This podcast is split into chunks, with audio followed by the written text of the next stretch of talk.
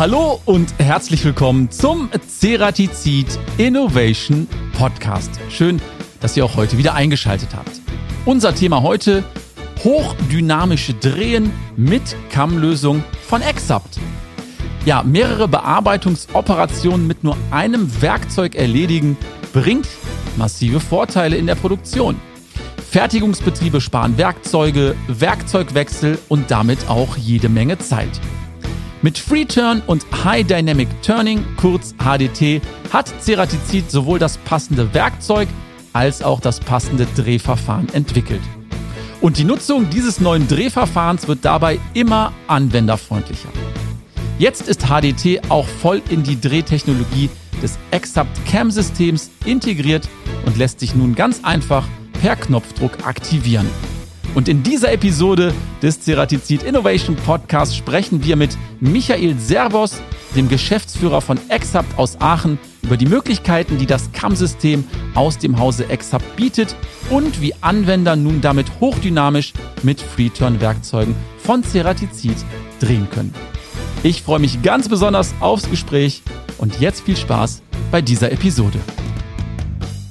Hallo Michael, schön, dass du dir heute die Zeit für unseren Podcast genommen hast und danke, dass wir heute hier bei dir in Aachen aufnehmen dürfen. War gar nicht so einfach reinzukommen, muss ich ganz ehrlich sagen. Woran liegt das? Oh, Harald, ganz, ganz böse Frage. Jeder Kunde, der zu uns kommt und auch unsere eigenen Mitarbeiter haben im Moment ein bisschen Schwierigkeiten und es wird nicht besser, weil die nach Aachen für eine Autobahnbrücke bald abgerissen wird. Es wird wunderbar. Aber wir sind zum Glück weitestgehend ins Homeoffice gegangen und es wird irgendwie. Aber ja, es ist ein Problem. So konnten wir uns ein lauschiges Plätzchen aussuchen heute hier in diesem Büro, um aufzunehmen. Danke dafür. Ja, wir sind ja heute im Ceratizid Innovation Podcast. Ist Podcast für dich ein Thema? Hörst du selber gerne Podcast? Sehr gerne. Meistens abends, wenn Frauen und Kinder schon schlafen, dann höre ich mir nochmal so einen Podcast an. Hobbymäßig bin ich in Brettspielen unterwegs und äh, da gibt's immer Neuigkeiten, die man sich mal anhören kann. Alright. Unser Podcast, wenn du mal reingehört hast, beginnt immer mit einer spannenden Rubrik und das ist A oder B? Ganz genau die beliebte Rubrik A oder B. Ähm, wenn ich jetzt zum Beispiel Berge oder Meer sagen würde, würdest du dich entscheiden für? Dann würde ich mehr sagen. Wenn du möchtest, kannst du das gerne an der Stelle auch dann begründen, wenn es losgeht. Okay? Ich habe zehn Fragen für dich vorbereitet. Los geht's. Programmieren oder Entwickeln. Entwickeln. Statement. Okay. Papier oder Tablet? Papier. Commodore oder Atari? Amiga. Also Commodore. Okay. PS oder Pedale? Früher Pedale, heute PS. Alright. AI oder HI? Human Intelligence. HI. Tatsächlich? Im Moment ja. Ich traue dem Braten noch nicht ganz, aber AI kann HI unterstützen. Meinst du denn, dass wir mit HI die AI kontrollieren können und das auch sollten? Können wir nicht und sollten wir auch nicht versuchen, sondern intelligent steuern. Okay. Software oder Hardware? Software. Was für eine Frage, du bist beim Softwarehaus. Ja, aber ohne Hardware geht auch nichts, Michael. Ajo. Heute oder vielleicht lieber morgen? Immer heute. Das geht vielen Menschen um mich rum ziemlich auf die Nerven. Chat, GTP oder selber coden? Beides ChatGPT nutzen, um das selber Coden zu beschleunigen. Das hilft tatsächlich. Ich habe jetzt schon mit einigen gesprochen und der Code wird später auch nochmal korrigiert durch ChatGTP, richtig? Im ersten Schritt lässt man den eigenen Code durch ChatGPT ergänzen, um, um zum Beispiel Sicherheitsfunktionalitäten oder Kontrollschleifen, Testing-Methoden. Und ähm, man kann sicherlich auch mal damit anfangen, Code selber schreiben zu lassen, aber das sind die Kleinigkeiten. Das Know-how macht man noch selbst. Anruf oder WhatsApp? Kommt auf die Zielgruppe an. Wichtige Gespräche per Anruf, Kleinigkeiten noch mal schnell per WhatsApp klären. Sprachnachrichten? Oh, never, auf keinen Fall. Das ist ganz schlimme Belästigung. Im Freundeskreis gibt es so eine Regel, alles über eine Minute wird nicht abgehört. Nichts wird abgehört. Okay, letzte Frage, die gibt es immer bei uns im Podcast. Innovation oder Tradition? Innovation aus Tradition. Das ist im Übrigen unser Exab-Motto. Wirklich jetzt? Tatsächlich. Und die Frage gibt's bei uns im Podcast schon seit fast 60 Episoden. Das passt ja wie die Faust aufs Auge. Haben wir zu unserem 50-Jährigen auf die Einladung geschrieben. Alright. Dann danke erstmal für den ersten Überblick. Lass uns direkt einsteigen. Wir müssen dich ja auch ein bisschen besser kennenlernen. Michael, du bist Geschäftsführer bei Exapt. Stell dich und das Unternehmen noch mal so ganz kurz und knapp vor. Was macht ihr? Was machst du? Ich bin 43 Jahre alt. Ich bin vor allen Dingen Ehemann und Vater. Ich habe zwei Kinder in der dritten und fünften Schulklasse. Das ist so der Kern meines Lebens. Drumherum bin ich von Hause aus eigentlich Mathematik, habe hier in der RWTH studiert, bin dann mehr oder weniger durch Zufall im Maschinenbau gerutscht, am WZL bei Professor Brecher und dann über verschiedene Forschungsprojekte zu EXAP gekommen. Und da bin ich jetzt und bin hier glücklich, darf hier Geschäftsführer sein äh, mit äh, 59 Kollegen. Wir haben 60 Köpfe im Haus und flache Hierarchien. Weil ich von Hause aus eben kein Maschinenbauer bin, weiß ich auch, was ich nicht kann und verlasse mich auf meine Kollegen. Was EXAP macht, äh, wir sind gestartet als CAM-Systemhaus, als es noch nichts anderes gab. Da wurde auf Lochkarten und Großrechnern gearbeitet. Und mittlerweile sind wir ein Plattformsystem. Also nach oben hin haben wir die Schnittstelle zur SAP, nach unten zur Maschinensteuerung. Und man kann das meiste dazwischen mit uns machen. Ähm, natürlich das CAM-System im Kern, aber drumherum auch Toolmanagement und DNC und was alles dazu gehört. Da muss ich ganz kurz reingehen. Jetzt hast du gerade Lochkarten gesagt, also in den Fußstapfen von Konrad Suse. Dann gibt's euch schon ein bisschen länger, oder? Ja. In der Tat, wir sind eines der ältesten Spin-offs äh, hier von der RWTH und äh, in dem Fall vom WZL, aber auch des ISW in Stuttgart und die Technische Uni in Berlin haben uns damals sozusagen gegründet als eingetragener Verein. Man konnte mit Software noch kein Geld verdienen. Also war das so ein bisschen die Selbsthilfegruppe des deutschen Maschinenbaus. Und ja, Software war immer das, was dazu kam, wenn man eine Maschine kaufte, so viel wie nötig. Aber eigentlich war das ein bisschen Schichi, mit dem keiner was zu tun haben wollte. Und das war 1968, 67, 68 und 1975 ist dann die GmbH gegründet worden, weil man merkte, man kann ja doch Geld mit Software verdienen. Mhm. Und seitdem gibt's uns, ja. Und diesen Verein gibt es auch immer noch? Genau, bist ja eben unten reingekommen, du hast wahrscheinlich die vielen Schilder an der Tür gesehen und da gibt's einen Exap-Verein und dem, dem sind unsere Kunden Mitglied. Und diesem Verein gehört die Systemtechnik GmbH, die am Ende die Software entwickelt. Und das spürt man auch in unserem Produkt, dass wir immer noch sehr kundengetragen und kundengetrieben sind. Man hat bei uns eben nicht nur die einfache, einmal Kundenbrille auf, sondern man gehört auch immer zu einer Familie und unterstützt sich gegenseitig. Und Verein ist auch direkt ein schönes Stichwort für unsere nächste Rubrik und das ist Die Schätzfrage. Ja, wir würden gerne wissen, Michael, Überraschung, wie viele Vereine wurden 2022 in Deutschland im Vereinsregister gemeldet? Da darfst du gerne mal schätzen und unsere ZuhörerInnen dürfen das natürlich gerne auch. Und als Zusatzfrage, wie viel Prozent der Deutschen sind Mitglied in einem Verein? Ich hätte es nicht gewusst, Michael, muss ich ganz ehrlich sagen. Was denkst du denn, wie viele eingetragene Vereine haben wir in Deutschland ungefähr? Ich weiß es auch nicht. Das hätte mich Das auch sehr gewundert. Habe ich durch Zufall gerade gestern nicht gelesen. Nein, ähm, ich weiß, dass es mehr Doppelkopfregeln gibt als Landkreise. Ja, also nehme ich mal an, es gibt auch mehr Vereine. Ich gebe dir einen Tipp, okay? Müsste ich auch wissen, wie viele Landkreise es gibt. Ich gebe dir einen kleinen Tipp. Unter einer Million. Äh, Danke. Ähm, Mhm. 500.000. Du sagst 500.000 wird notiert. Und die Zusatzfrage, wie viel Prozent der Deutschen sind Mitglied in einem Verein? In Prozent. Wir sind da mit Großbritannien ganz weit vorne. Das habe ich in Erinnerung. 50 Prozent. 50 Prozent, darf ich dir sagen, ist gar keine so schlechte Schätzung. Und am Ende unseres Podcasts werden wir dann gerne auch diese Frage auflösen. Jetzt bin ich die ganze Zeit nervös, Harald. Ist das wirklich so? Nein. Also wir hatten aber schon einige, die waren sehr ehrgeizig beim Schätzen und wollten wirklich nah dran liegen und haben nach dem Podcast gesagt, können wir die Frage vielleicht nochmal machen, dass wir das so ein bisschen näher dran kommen. Nein, das sind ja extra Das Fragen, ja die man nicht, Spaß dabei. die kann man und soll man ja auch nicht wissen. Mhm. Das wäre wirklich merkwürdig. Jetzt hast du Exapt schon so ein bisschen vorgestellt. Kannst du uns vielleicht mal sagen, was das Alleinstellungsmerkmal der Company ist? Was macht euch anders als andere Systemhäuser, die man jetzt so auf dem Markt kennt? Ja, ich glaube, das liegt wirklich in unserer Geschichte begründet und das Getragene von unseren Mitgliedern führt dazu, dass wir im Laufe der langen Zeit, die wir am Markt aktiv sind, einfach sehr viele ja, spezielle Lösungen für einzelne Anwender und Kunden und ja, am Ende Miteigentümer geschrieben haben. Und diese Größe, dieser Scope, der einfach über die Jahre gewachsen ist, hat uns zu einer der ganz wenigen komplett durchgängigen Systemplattformen werden lassen. Das ist sicherlich ein Alleinstellungsmerkmal. Und auch die Offenheit dafür, sowohl im System äh, Schnittstellen anzubieten, als auch diese besonderen Anforderungen abzubilden. Wir haben da so eine Herangehensweise, dass wir, wenn wir ein, ein Unternehmen digitalisieren, das ist ja häufig beschränkt sich das auf, äh, ich hätte gern für 100.000 Euro Digitalisierung und wenig Konzept dahinter. Ähm, dann gehen wir halt her und sprechen mit allen Beteiligten, angefangen natürlich von der Geschäftsleitung, bis hin aber auch zum Betriebsrat, zu den Maschinenbedienern, die am Ende das Ganze ja mittragen müssen und es auch gut finden müssen, was wir tun.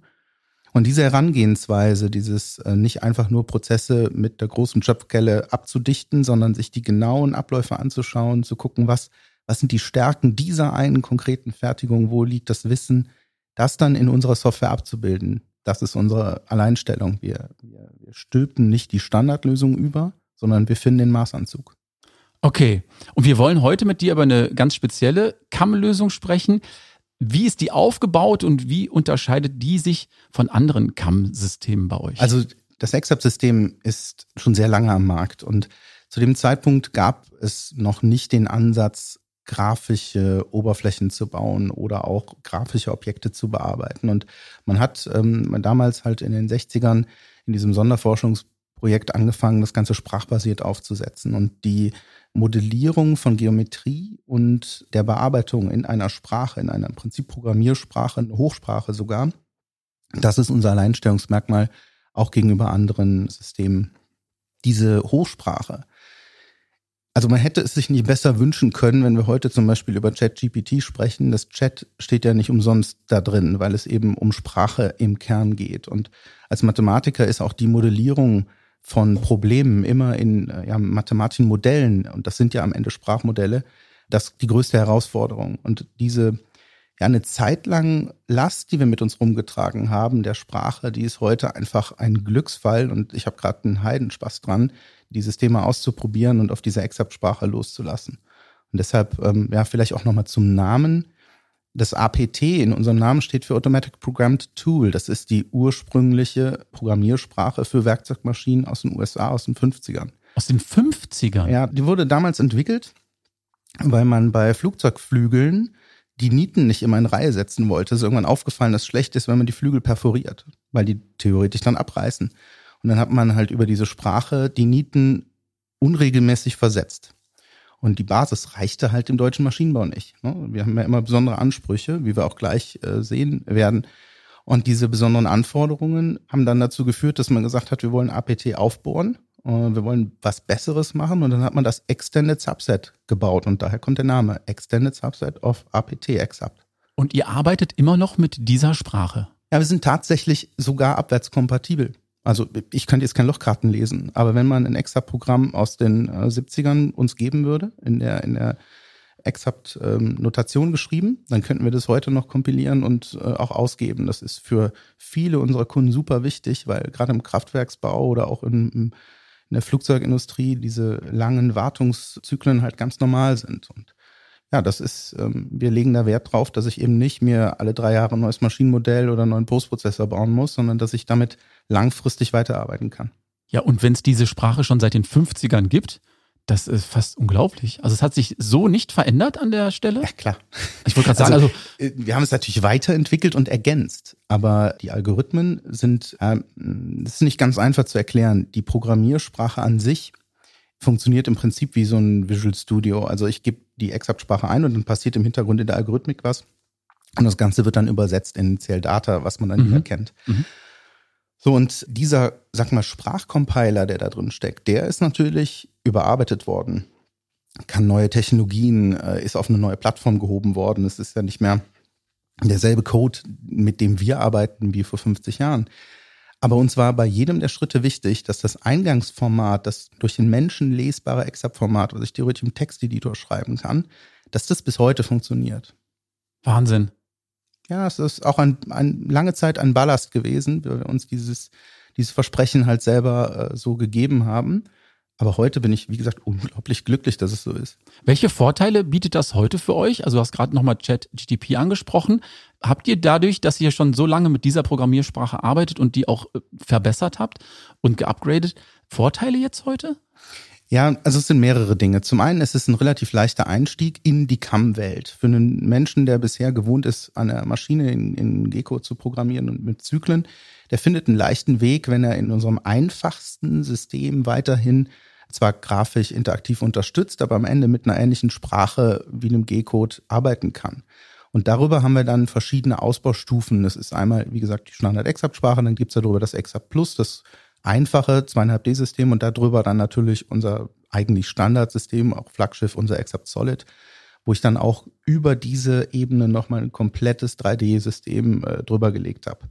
Das ist ein leichter in diese Software reinzuwachsen, wenn man von der üblichen Maschinenprogrammierung kommt.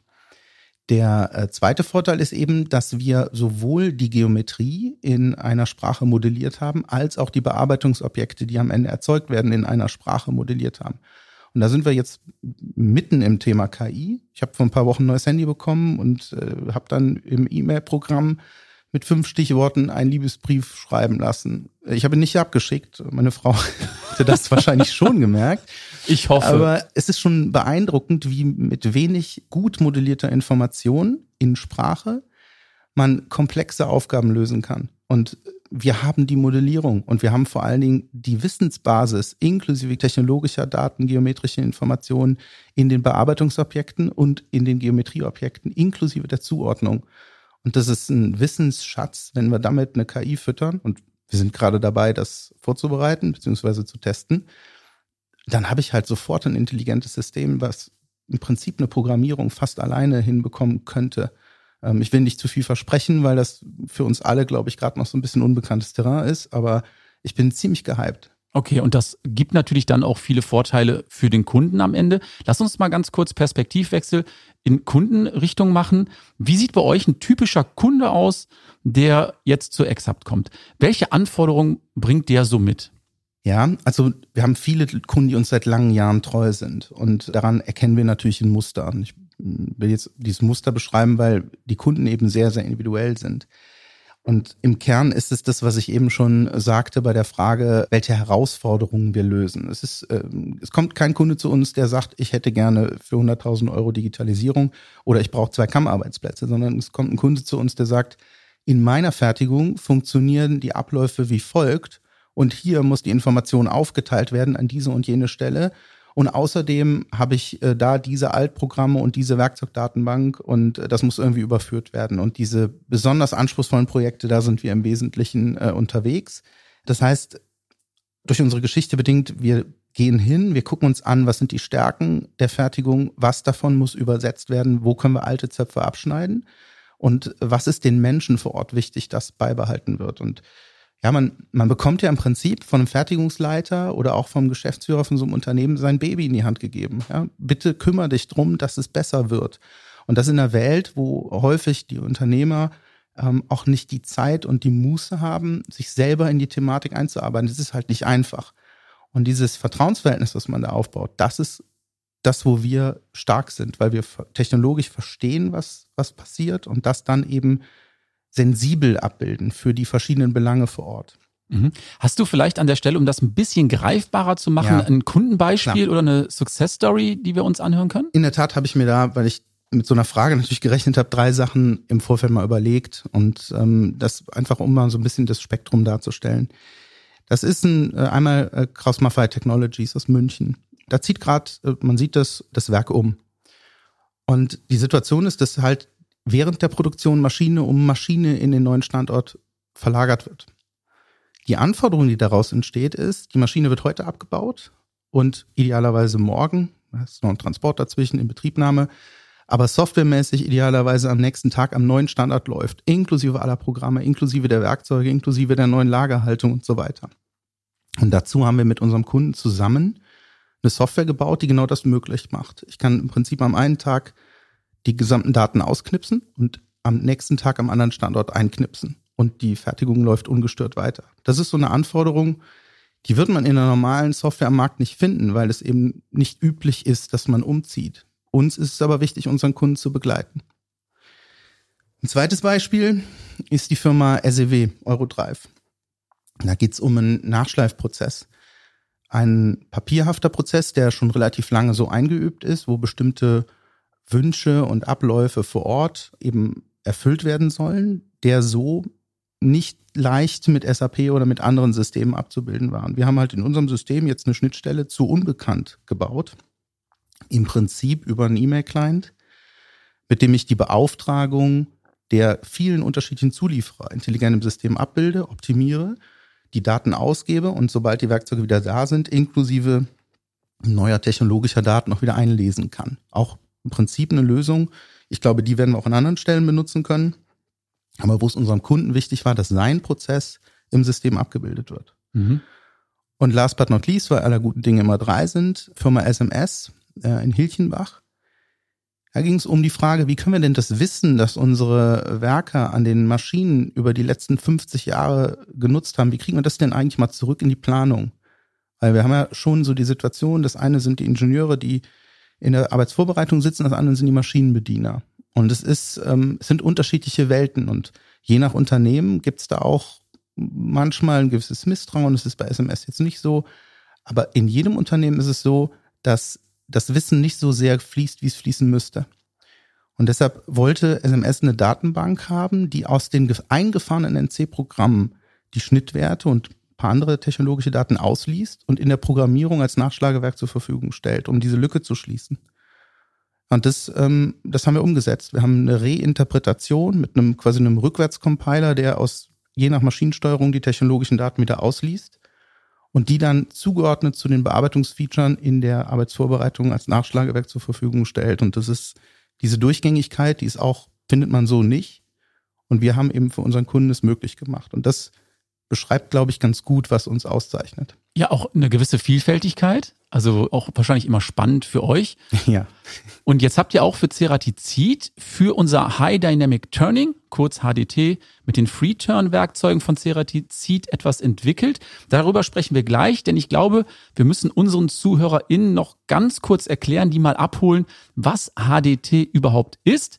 Dazu gibt's auch schon zwei Podcast-Episoden, kann ich gleich auch nochmal gerne nennen.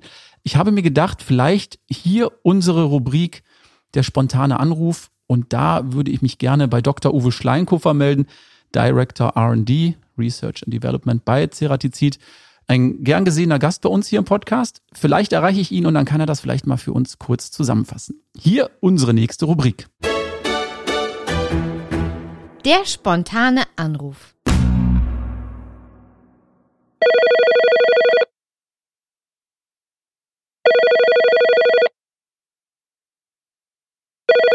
Steinkofer. Der Harris hier vom Podcast. Hallo Uwe. Ja, grüß dich, Harris. Hast du gerade eine Minute für uns Zeit? Weil eigentlich musst du ja immer damit rechnen, dass ich dich anrufe, oder? Ja, du hast es mal angedroht, ja, ist richtig. und wir haben uns gedacht, wir rufen dich spontan an, denn ich sitze hier heute mit Michael Servos von der Firma Exapt. Ah. Und wir haben über die CAM-Lösung gesprochen und natürlich über HDT. Und da wir unsere ZuhörerInnen auch ein bisschen abholen wollten, falls sie vielleicht noch nicht wissen, was High Dynamic Turning ist, habe ich mir gedacht, ich rufe dich an und du verrätst mir, wie funktioniert eigentlich HDT? Ja, klar, kann ich machen. Ähm, ich habe auch gerade einen Moment Zeit, hast du Glück gehabt. Also HDT äh, ist ja High Dynamic Turning und wir haben sozusagen das Drehwerkzeug aus der konventionellen Achse 90 Grad rausgedreht, dass die Schnittkräfte senkrecht ins Werkzeug gehen und man erkauft sich dadurch den riesen Vorteil, dass man den Anstellwinkel des Drehwerkzeuges, also der Schneide im Schnitt, beeinflussen kann, also optimal anstellen kann, um den Spanwinkel und die Spanformung zu beeinflussen und eben auch um Schultern und linke rechte Werkzeuge nachzuahmen. Das ist ein Riesenvorteil, birgt aber auch Herausforderungen in der Programmiertechnik natürlich, weil die Freiheitsgrade wesentlich größer sind. Das heißt, du musst hier andauernd kompensieren, korrigieren Und da ist natürlich eine CAD-CAM-Lösung sehr, sehr wichtig, dass die diesen Aspekt mit berücksichtigt. Und da kommt dann exakt mit ins Rennen sozusagen. Ja, warum, warum ist gerade das Programmieren bei HDT so wichtig? Kannst du das nochmal vielleicht im Detail erklären? Naja, wenn du den Anstellwinkel änderst, dann verändert sich sozusagen die Werkzeugspitze vorne. Das heißt, die Schnitttiefe variiert, weil du drehst auf einem Radius. Ne? Das heißt, mhm. äh, du bleibst nicht auf der gleichen Ebene. Und das musst du permanent nachkorrigieren, damit deine Werkstückkontur sozusagen das dann abbildet, was du eigentlich haben möchtest. Und dementsprechend musst du permanent nachregeln. Parallel dazu steuerst du auch nicht mehr die normale Drehachse, sondern du bist jetzt um 90 Grad gedreht und das muss die Maschine und damit der NC-Code natürlich wissen, wo man im Raum umgeht.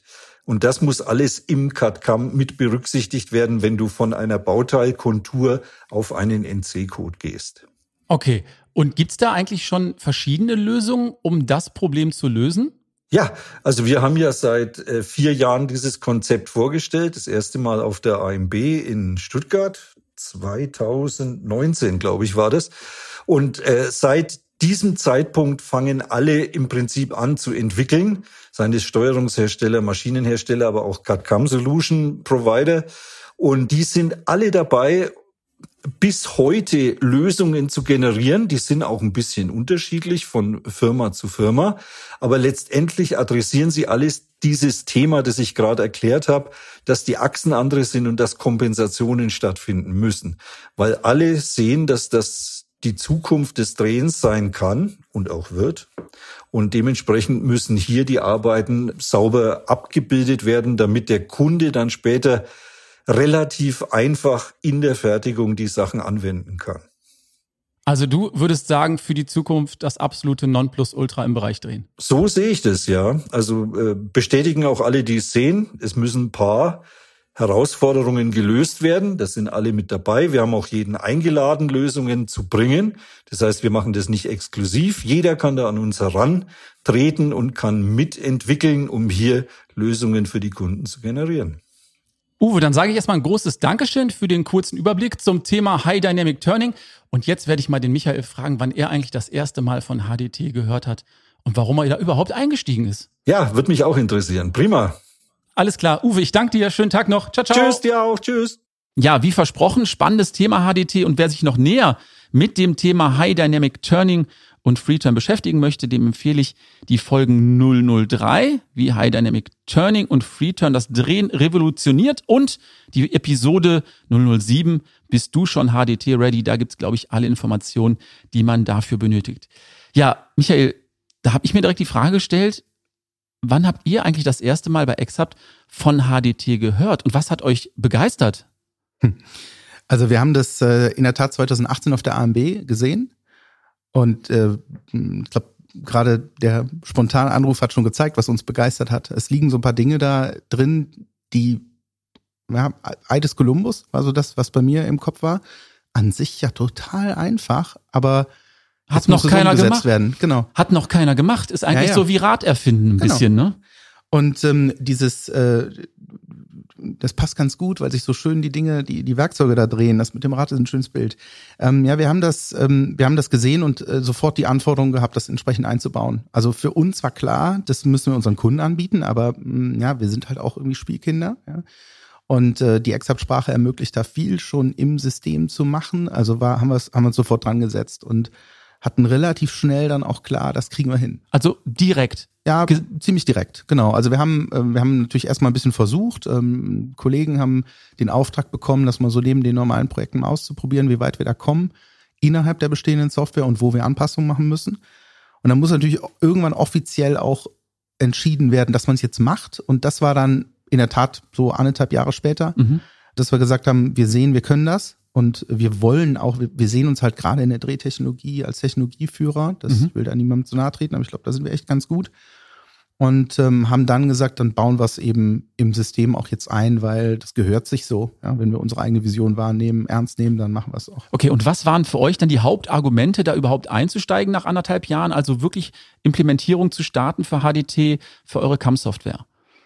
Also ein, es ist selbstverständlich. Wir haben gar nicht groß nach Argumenten gesucht, warum wir das jetzt machen, sondern hätte, wenn Argumente suchen, warum wir es nicht machen. Und in dem Fall spricht die Technologie auch einfach für sich. Es gibt so viele Mehrwerte für unsere Kunden, die da drin stecken, die dann auf der Hand liegen. Das erste war ganz trivial, es fallen Werkzeugwechsel weg. Mhm, ja, ich, ich, kann äh, durchprogrammieren, es wird schneller, ich reduziere die Rüstkosten. Erstes wichtiges Argument. Das zweite, die Bearbeitungszeit und die Prozessstabilität werden schneller. Auch das ist klar, dass das läuft. Wir haben aber auch in der Tat ganz konkrete Kundenprobleme gehabt, die wir damit lösen konnten. Also ein Beispiel, wo durch Standardwerkzeuge, da hingen immer Späne drin, ja, also so Wirrspäne, äh, haben ja Technologen gesagt, heißt das Kind. Und das führte dann dazu, dass der Wechsel der Werkzeuge, die mit dem Roboter ausgetauscht werden, nicht mehr funktionierte. Das heißt, es war nicht nur so ein bisschen was zu tun war, sondern da musste tatsächlich dann bei jedem Problem, was auftrat, richtig Zeit investiert werden, um den Prozess wieder ans Fliegen zu bringen. Und das können wir halt durch die neue äh, Technologie komplett abstellen. Das heißt, mehr Werte gegenüber dem Status quo, aber auch das Beheben von Problemen, die derzeit aufgrund der Werkzeugtechnologie bestanden. Und da haben wir nicht lange überlegt, was wir für Argumente brauchen, haben wir es einfach gemacht. Ja, ich habe auch mal in dem Zuge mich auf eurer Homepage umgesehen und da wird auch das High Dynamic Turning relativ prominent präsentiert. Das heißt also, ihr steht da auch zu 100 Prozent dahinter und denkt, das ist der richtige Schritt in die Zukunft, oder? ja, klar. Also das ist, äh, also ich gehe ganz zum Anfang zurück, ich bin Mathematiker, ja. ja aber ich erkenne, wenn unsere Maschis begeistert sind. Und mhm. dann war das klar, dass wir das tun. Also okay. das Leuchten in den Augen unserer Technologen war Grund genug. Ja. Und jetzt fragen sich viele unserer ZuhörerInnen, ja, was brauche ich denn jetzt eigentlich, um die CAM-Software zu nutzen und letztendlich auch HDT nutzen zu können? Stichwort hast du gerade schon gesagt, Steuerung oder auch Postprocessor. Wie steige ich da ein? Ja, ich kann natürlich jetzt fürs Exap-System primär sprechen. Bei anderen Systemhäusern mag es einen anderen Aufwand geben. Bei uns ist es so, dass wir ein Paket anbieten, wo wir die Werkzeuge ordentlich modelliert, die Unterprogrammtechnik, die man dazu benötigt, die Anpassungen in der Software, das sind, ist ein kleiner Patch, den man braucht, im Paket anbieten, mit einer Schulung, wie das Ganze dann in unserer Software umgesetzt wird und technologisch funktioniert. Und das ist im Prinzip ein ganz, ganz kleiner Schritt. Der Hauptpunkt ist, man muss sich, muss, die Maschine muss es können, ja. Aber ansonsten sind wir mit dem Postprozessor und dem, was in unserer Software passiert, sind wir eigentlich durch. Okay, heißt das, dass der Kunde bei euch dann auch begleitet wird über eine gewisse Zeit, also projektmäßig, dass ihr auch äh, beratend äh, zur Stelle seid in dem ganzen Prozess, bis das System einmal richtig läuft? Korrekt. Wobei das sich jetzt so kompliziert anhört. Es ist ein Projektchen. Also wir sind da, wir sind da mit relativ wenig Aufwand bei. Ähm, wir schauen uns gemeinsam mit unserem Kunden dann natürlich die Randbedingungen vor Ort an. Ich bin mir sicher, dass Teratizid da auch dann unterstützt, wenn es äh, gewünscht ist. 100 Prozent? Äh, seitens des Kunden, ja. Ja, klar. Aber in der Umsetzung ist es eine, so ein, eigentlich eine low-hanging fruit. Ja, man muss sich die Maschine einmal anschauen, da gibt's aber auch ein Check-Tool, wie ich gelernt habe. Und mhm. äh, wenn das dann positiv anschlägt, dann ist man sehr schnell am fliegenden Span. Und wie ich das gerade gehört habe, was mich auch wundert, es gibt schon Kunden, die das bei euch einsetzen. Du hast gerade schon mal so ein Fallbeispiel gehabt. Mehrt sich das mittlerweile? Ja, definitiv. Wir hatten Anfang Mai unsere HV und äh, konnten da die neue Technologie einer breiten Anwenderschaft präsentieren. Und wir haben seitdem schon mehrere Fragen. Wir sind gerade auch dabei, das beim ersten, nein, beim zweiten Kunden einzuführen, einzufahren. Und wir sind uns ziemlich sicher, dass das auch jetzt äh, wie so eine Gauss-Kurve halt am Anfang ein bisschen langsamer, dann gibt es einen richtigen Schub und irgendwann werden dann auch die Late Adopter, heißt das dann, glaube ich, mhm. äh, nachfolgen und äh, die Technologie bei sich einsetzen. Also ich bin mir wirklich sicher, dass da viele unserer Kunden Interesse dran haben und äh, schrittweise auf Dynamic Turning setzen werden. Also du bist dir sicher, HDT ist erstmal für die Zukunft gesetzt. Dann lass uns doch vielleicht zum Abschluss mit Blick auf die Uhr nochmal in die Zukunft einen Blick werfen. Ähm, wir haben ja jetzt schon ausführlich über HDT gesprochen. Gibt es aktuell aus deiner Sicht eine Technologie, die sehr vielversprechend am Markt ist, an der wir alle nicht vorbeikommen? Außer HDT? Ja, ich glaube, dass wir im Moment in einer Situation sind, wo viele Technologien da liegen und darum konkurrieren, wie sie eingesetzt werden. Und das ist sicherlich, wo wir im Moment auch unterwegs sind, das Thema 3D-Druck. Aber in einer Kombination aus 3D-gedruckten Teilen und dem nachfolgenden Abtrag, also eben eine hybride Bearbeitung. Mhm. Idealerweise auf einer Maschine. Wir haben ein richtig schönes Projekt, wo ein Roboter im Moment eine Platte äh, hält, die unter eine 3D-Drucktülle, wenn man so will, gehalten wird. Da wird dann drauf gedruckt, wie ein Kuchen auf einem Tablett. Mhm. und danach hält der Roboter dasselbe Tablett unter eine Spindel im selben Bearbeitungsraum, die dann wieder durch die Roboterbewegung und ihre eigene fünfachsig Dinge abtragen kann. Und das ist einfach, ich meine, das ist Spielerei. Jeder, der in der Fertigung unterwegs ist, weiß, dass das eine sehr spezielle Anwendung ist. Aber was wir daran lernen für unser eigenes System, was wir daraus ziehen können an der Algorithmik und an der hybriden Bearbeitung und der Frage, wie unterscheide ich überhaupt im, im CAD-Modell und im CAM-System die guten Teile und die Dinge, die nachher weggefräst werden, obwohl ich ja am Anfang noch gar keinen, noch gar nichts habe. Ja, ich habe ein, ich habe kein Rohteil, ich habe ein Fertigteil, das gedruckt wird, was dann nachher wieder aufgespalten werden muss. Das ist einfach unglaublich spannend. Der zweite richtige Block, den haben wir auch schon ein paar Mal angerissen, ist das KI. Ja. Und da, da habe ich, wie gesagt, im Moment einen heiden Spaß dran. Und es ist auch, ich sehe es auch bei uns in der internen Nutzung, dass viele Kollegen da unterwegs sind aber eben auch in der Frage, wie wir diese Technologie unseren Anwendern äh, schnellstmöglich zur Verfügung stellen können. Und äh, ich sehe uns da wirklich durch die Struktur unserer Software super gut aufgestellt und ich freue mich, dass wir das auch mit unseren Forschungspartnern gemeinsam umsetzen können. Finde ich auch ein wirklich äh, schönes Schlusswort. Heißt für uns alle, an KI kommen wir nicht vorbei und wir müssen irgendwie das Positive aus der KI ziehen, oder? Ja, ne, man muss nicht immer Angst haben vor allem. Einfach mal machen und äh, dann kann man nach immer noch gucken, wo man die Grenzen ziehen muss. Ich mag oh. diese German Angst nicht. okay, dann danke erstmal bis hierhin. Aber wir sind natürlich unseren ZuhörerInnen und auch dir noch die Auflösung unserer Schätzfrage schuldig. Und wir wollten wissen, wie viele Vereine wurden 2022 in Deutschland im Vereinsregister gemeldet? Und da hast du sehr gut geschätzt, 500.000. Es sind tatsächlich 615.759. Richtig gut geschätzt. Not bad. Und wir wollten auch noch wissen, Zusatzfrage, wie viel Prozent der Deutschen sind Mitglied in einem Verein? Das hätte ich überhaupt nicht gedacht. Du hast 50 Prozent geschätzt, auch nicht schlecht. Es sind 37 Prozent. Das ist viel. Ja wie gesagt, mit den Briten zusammen, nur dass die Briten das Konzept des EV nicht kennen. Ne? Das, mhm. Die haben dann so eine, so eine lose Zusammenkunft regelmäßig. Und das hatte ich irgendwann mal, ich glaube, bei Barnaby wurde das mal in der Anmoderation gesagt. Ja? Okay. Sowas hat man dann irgendwie im Hinterkopf. Sinnloses Wissen. Okay, ähm, hat zu einer sehr, sehr guten Schätzung geführt. ähm, Last but not least, es gibt bei uns auf Spotify eine Ceratizid Innovation Playlist und du kannst dir vorstellen, das ist wirklich ein bunter Mix an Musik vom Schlager bis zum Metal, Rock, Funk, haben wir alles dabei, Elektro und jeder darf sich dort einen Song wünschen und beisteuern. Hättest du vielleicht einen parat? Ja, Darf ich auch sagen, warum? 100 Prozent. Ich bin ja. immer neugierig, selber Musiker, deswegen bitte, schieß los. Ganz in der Nähe in Belgien, in ja. Brüssel, ist Stromae ähm, mhm. äh, geboren, mhm. Musiker. Und der hat das Lied Santé geschrieben. Mhm.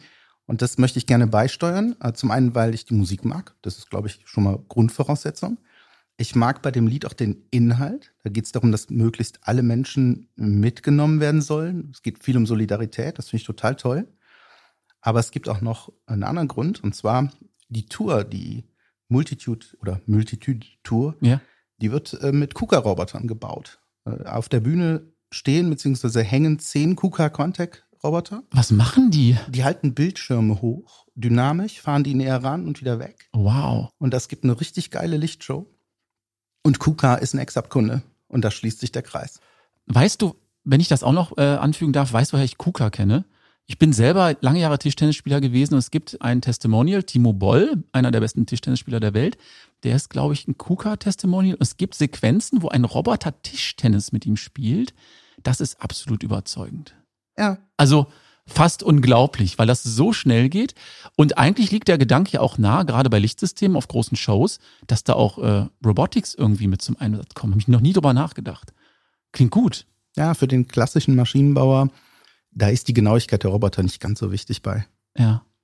Aber es macht wahrscheinlich einiges her. Wir sind gespannt. Äh, weißt du, wann es losgeht mit der Tour, für alle, die sich jetzt dafür interessieren? Das möchte ich nicht beantworten, die ist abgesagt. Ach, ernsthaft jetzt? Leider ja. Aber sie wird kommen irgendwann. Sie wird wiederholt werden und wir haben immer noch unsere Tickets, meine Frau und unsere Kinder und ich. Und das ist total traurig, aber er hat gerade gesundheitliche Probleme. Okay. Und, ja.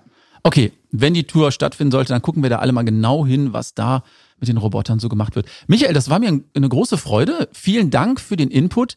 Ich denke, wir werden vielleicht auch in die Show Notes noch die ein oder andere Info hineinlegen können. Falls noch Fragen sind, auch immer gerne E-Mails an uns. Michael, Dankeschön. Bleib gesund. Bis zum nächsten Mal. Danke. Vielen Dank, dass ich da sein durfte. Wir sind am Ende der heutigen Podcast-Episode angelangt. Danke nochmal an Michael für die ganzen spannenden Insights.